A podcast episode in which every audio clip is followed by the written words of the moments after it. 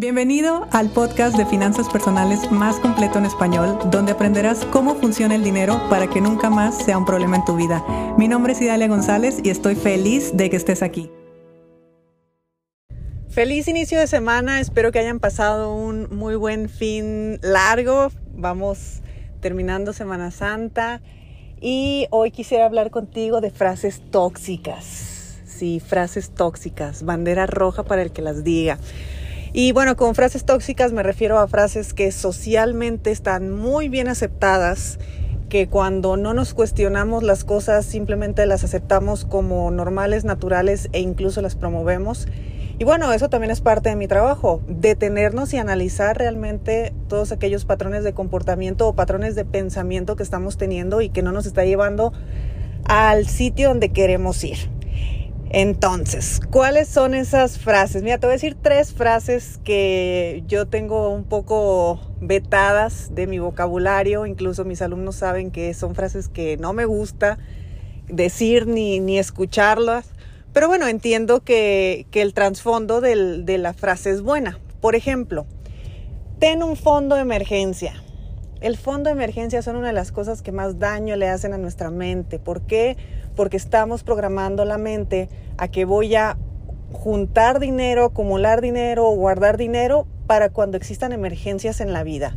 Entonces de una vez le estoy diciendo al universo, mira, como sé que va a haber emergencias y si no tienes planeado, por favor, mándame emergencias porque me encantaría gastar este dinero que estoy juntando especialmente para ti. Así está entendiendo el universo lo que le estás eh, diciendo.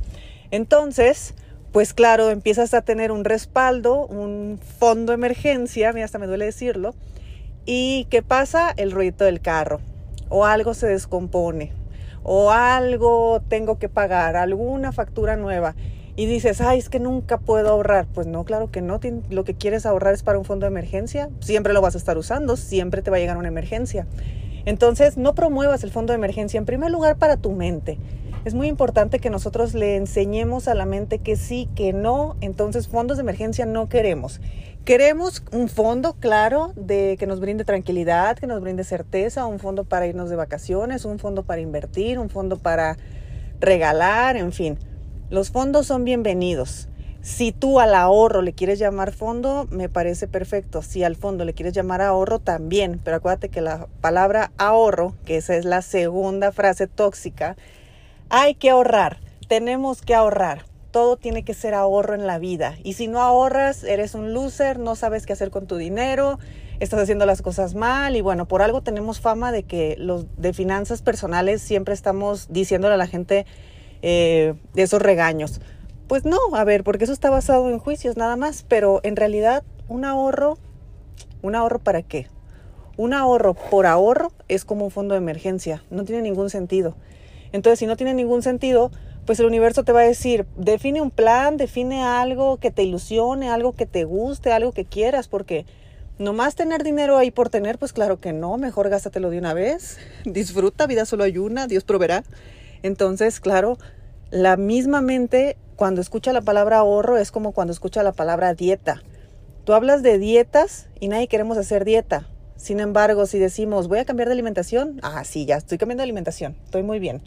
Entonces, hay que tener cuidado con las palabras que uno dice. Y la tercera frase tóxica, toxiquísima, que está tan, tan, tan bien aceptada en nuestra sociedad es, ay, mira, está, no la quiero ni decir, pero no gastes más de lo que ganas. También consejo, siempre consejo de financiero, hay que mantenerte dentro de tu presupuesto, no puedes gastar más de lo que ganas. Y yo te pregunto, ¿de verdad? ¿En serio ese nivel me... No quiero decir, eh, no quiero decir ninguna palabra que se escuche fea, pero digamos que así te quieres quedar. Yo no promuevo que gastes más de lo que ganas. Yo promuevo que seas responsable con lo que ganas y que procures ganar más. O sea, yo llegó un momento en mi vida donde yo dije, yo no tengo por qué vivir la vida que una empresa me va a dar a través del sueldo. O sea, lo que el sueldo me alcanza no tiene por qué definir el tipo de vida que yo quiero tener. Ya era mi problema si yo me iba a buscar tres trabajos, si yo iba a emprender, si yo, lo que sea. pero eso no lo iba a definir. Entonces la frase no gastes más de lo que ganas es carencia, es escasez, es hasta cierto punto mediocridad y es mantenerte anclado en algo que no tienes por qué mantenerte anclado. A mí me, me comentaban la semana pasada, saludos a Néstor que quizás esté escuchando, y me decía, eh, no, me dice, bueno, es que en entrenamiento no eres tan dulce como en el podcast. Y le digo, claro, porque en el entrenamiento soy tu entrenadora y mi trabajo es sacar lo mejor de ti. Entonces, obviamente, si yo te digo, no gastes más de lo que ganas, te estoy manteniendo en donde estás ahora y te estoy anclando a tu ahora, te estoy anclando a que lo que tú vives en este momento sea tu futuro también. Y no quiero eso. Yo lo que quiero es de que tú digas, ok, el día de hoy me parece bien mi ingreso, me parece sensato lo que hago con mi dinero, me encantaría gastar más, ahora voy y voy a crear más. Entonces, a mi punto de vista, la frase no debería ser no gastes más de lo que ganas, sino que debería de ser crearé la vida que yo quiero y me voy a dedicar a generar los ingresos que la paguen. Entonces, visto desde ese punto de vista, abres muchísimas posibilidades y le abres la puerta a crear nuevas fuentes de ingreso.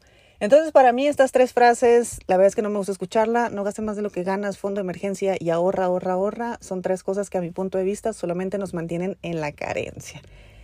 Ya me dirás tú qué opinas al respecto. Yo sé que si algún financiero me está escuchando, se está pegando gritos. Eh, y lo digo con muchísimo respeto, pero también creo que parte de nuestra labor es enseñar a pensar, no enseñar a hacer, porque nosotros como entrenadores o como profesionistas en finanzas personales nunca sabemos lo que es mejor para nadie. A veces ni siquiera sabemos lo que es mejor para nosotros. Entonces, con toda humildad, hay que enseñarle a la gente a pensar y que la gente piense y decida lo que es mejor para su vida. Bueno, esa es mi forma de verlo. Espero que pasen un excelente día, nos escuchamos mañana y feliz semana. Si te gustó el episodio de hoy, compártelo con quien crees que necesite escucharlo. Sígueme en mis redes sociales arroba Idalia González MX en Facebook e Instagram. Suscríbete y nos escuchamos mañana.